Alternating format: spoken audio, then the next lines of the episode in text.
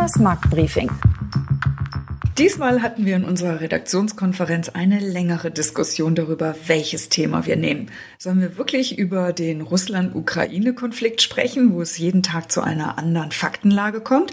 Wir haben uns dafür entschieden, gerade weil das Thema so akut ist. Der Ukraine-Konflikt ist nämlich noch lange nicht beigelegt. Ein Angriff Russlands auf die Ukraine ist weiterhin möglich.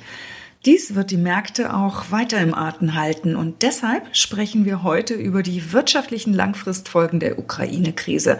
Damit heiße ich Sie herzlich willkommen zu unserem Podcast vom 17. Februar aus der Reihe Kremers Marktbriefing mit dem Chefvolkswirten der Commerzbank Dr. Jörg Kremer. Mein Name ist Renate Christ und ich bin Pressesprecherin bei der Commerzbank.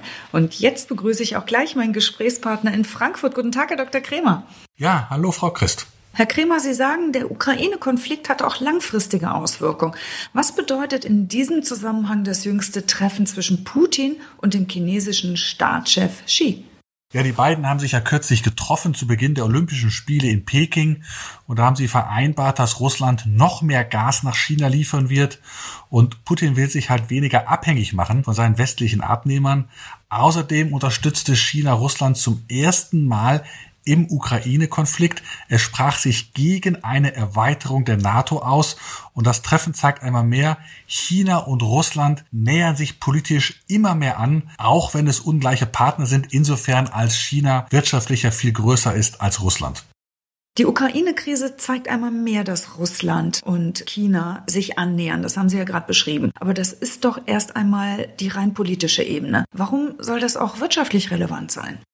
Gut, also wir sehen eine politische Frontstellung des Westens gegenüber China und Russland. Also, wenn Sie so wollen, einen vertieften Konflikt zwischen Ost und West. Und zu dieser politischen Spaltung passt aber nicht die nach wie vor enge wirtschaftliche Verflechtung des Westens, insbesondere mit China. Die Amerikaner glauben nicht mehr an die Formel Wandel durch Handel. Was meinen Sie mit Wandel durch Handel? Ja, Wandel durch Handel, das ist die Hoffnung, dass sich die Systeme in Russland oder China dem westlichen Modell annähern, indem die beiden eben Handel betreiben mit dem Westen. Aber das hat ja so nicht stattgefunden und die Amerikaner beklagen ja auch eine Reideologisierung in China. Sie beklagen eine aggressive Machtpolitik in Russland, was wir jetzt ja auch an der Grenze zur Ukraine sehen. Und deshalb wollen die Amerikaner China und Russland nicht weiter durch Handel helfen, um dadurch eben zu verhindern, dass sie wirtschaftlich zu stark werden oder aber, dass China oder Russland an Güter kommen, die sie auch militärisch verwenden können. Und deshalb erwarte ich für die kommenden Jahre mehr denn je eine Deglobalisierung. Also, Deglobalisierung bedeutet, dass der Handel zwischen dem Westen und China, Russland, dass der relativ zum Bruttoinlandsprodukt abnehmen wird. Also das Gegenteil dessen, was wir in den Jahrzehnten vor der Finanzkrise gesehen haben, wo der Welthandel stets schneller gewachsen ist als das globale Bruttoinlandsprodukt. Und diese Deglobalisierung ist natürlich vor allem ein Problem für Deutschland, dessen Wirtschaftsmodell ja stark auf die Globalisierung ausgerichtet ist. Wenn Sie jetzt erwarten, dass der Handel zwischen dem Westen mit China und Russland zurückgehen wird, ist das sicher eine spürbare Langfristfolge der Ukraine-Krise. Heißt das nicht auch, dass die westlichen Länder dann wieder mehr selber produzieren müssen? Ja, genau. Also es geht ja schon eine ganze Weile in den westlichen Ländern, auch in China, in Richtung Autarkie, aber das nennt natürlich keiner so. Die EU spricht stattdessen vornehmer von einer strategischen Autonomie. Sie will also viele Milliarden an Subventionen ausgeben, um die Halbleiterindustrie in der EU groß zu machen, um unabhängiger zu werden von ausländischen Chiplieferungen. Ähnliche Pläne gibt es auch für die USA. Dort hat der Kongress kürzlich ein entsprechendes Gesetz verabschiedet und das stellt 250 Milliarden Dollar für die Subventionierung der Hochtechnologie in den USA zur Verfügung. Also riesige Summen, die da bewegt werden, letztlich um eine Autarkie herzustellen. Aber eine strategische Autonomie in Zeiten erhöhter politischer Spannung mit Russland und China, das scheint doch die richtige Reaktion zu sein, oder? Ja, Vorsicht, diese durch die Blockbildung forcierte Industriepolitik, die mag die Versorgungssicherheit etwas verbessern, aber auf jeden Fall erhöht sie die Produktionskosten massiv, denn es gab ja vorher gute Gründe, bestimmte Dinge nicht selbst herzustellen, sondern etwa in China einzukaufen. Und außerdem können ja die Politiker in der Regel schlecht beurteilen, was eine Zukunftsbranche ist. Sie können schlecht beurteilen, wo Investitionen sich wirklich lohnen. Das können die Unternehmen viel besser. Deshalb ist so eine Industriepolitik in der Regel teuer. Sie senkt die Produktivität und wohl auch das Wirtschaftswachstum in den kommenden Jahren. Lassen Sie uns mal zu einem anderen Aspekt übergehen, nämlich der Ukraine-Konflikt hat dem Westen ja schmerzhaft vor Augen geführt, wie abhängig er von russischen Energielieferungen ist. Gasspeicher in der EU sind nur noch zu einem Drittel gefüllt. Wenn Russland den Gashahn zudrehen würde, wären die Gaslager nach wenigen Monaten leer. Wie wird Westeuropa jetzt reagieren? Ja, die westeuropäischen EU-Länder, die werden sich äh, unabhängiger machen müssen von russischen Energielieferungen und sie werden nach neuen Lieferquellen Ausschau halten. Flüssiggas wäre eine Option, klar, aber da müsste man auch äh, die Infrastruktur ausbauen, aufbauen. Auch das ist teuer und zudem bleibt Flüssiggas auch nach dem Ausbau der nötigen Infrastruktur teurer als russisches Gas. Also auch hier fallen höhere Kosten für die Verbraucher an. Aber neben der Abhängigkeit von Energielieferungen hat die Ukraine uns ja auch noch etwas anderes vor Augen geführt, nämlich die militärische Schwäche Westeuropas. Wie sieht es denn damit aus?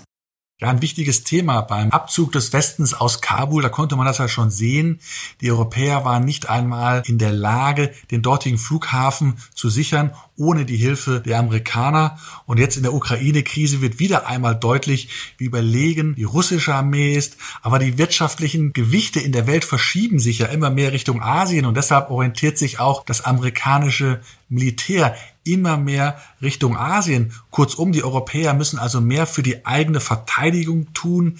Sie können sich nicht weiter auf die Amerikaner verlassen, die eben viel mehr in Asien engagiert sind. Nach dem Fall der Berliner Mauer konnten die Europäer ja ganz erheblich Geld für Militärausgaben sparen und für zivile Zwecke verwenden. Das war die sogenannte Friedensdividende. Muss Europa jetzt wieder mehr für Rüstung ausgeben? Ja, vermutlich läuft es darauf hinaus. Also Mitte der 80er, da war ich ja Wehrpflichtiger und damals gab Deutschland rund drei Prozent seines Bruttoinlandsprodukts für die Verteidigung aus. Jetzt sind es nur 1,3 Prozent, also nur rund die Hälfte. Und wir wissen ja, wie es um die Bundeswehr momentan steht. Und ähnliches gilt für viele andere Länder in der Europäischen Union. Und die werden jetzt unter Druck kommen, diese Quote für Verteidigungsausgaben zu erhöhen, und zwar Richtung zwei Prozent des Bruttoinlandsprodukts. Und das ist ja ohnehin eine schon lange beschlossene Quote, worauf sich die NATO-Staaten geeinigt hatten. Und das alles bedeutet mehr denn je mehr Kosten für die Staaten. Die Haushaltsdefizite dürften daher hoch bleiben. Herr Dr. Kremer, was ist Ihnen am Ende wichtig festzuhalten? Die Ukraine-Krise, die hat die Welt nicht auf den Kopf gestellt, aber sie vertieft die Spaltung zwischen West und Ost und belastet damit den Welthandel. Das sind Entwicklungen, die schon vorher im Gang waren, aber die werden jetzt verstärkt. Und damit meine ich Deglobalisierung, mehr Industriepolitik, eine neue EU-Energiepolitik und höhere Verteidigungsausgaben. Und all das senkt das Wirtschaftswachstum. Es belastet die Staatsfinanzen und die sind ohnehin unter Druck wegen des ökologischen Umbaus der Wirtschaften. Und in der Tendenz spricht das für laxere europäische Fiskalregeln und eine EZB-Geldpolitik, die die Inflationsrisiken aus politischer Rücksicht zögerlich bekämpft. Vielen Dank, Herr Dr. Kremer, für Ihre Einordnung. Ja, danke Ihnen auch, Frau Köst. Das war die Podcast-Folge 11 über den Einfluss des Ukraine-Konflikts auf die Weltwirtschaft aus der Reihe Kremers Marktbriefing mit dem Chefvolkswirt der Commerzbank, Dr. Jörg Kremer. Wenn Sie Fragen oder Anregungen haben, schreiben Sie uns an die E-Mail-Adresse kraemers-marktbriefing at commerzbank.com. Wir freuen uns, wenn Sie auch beim nächsten Mal wieder dabei sind. Für heute sage ich herzlichen Dank fürs Zuhören. Auf bald, Ihre Renate Christ.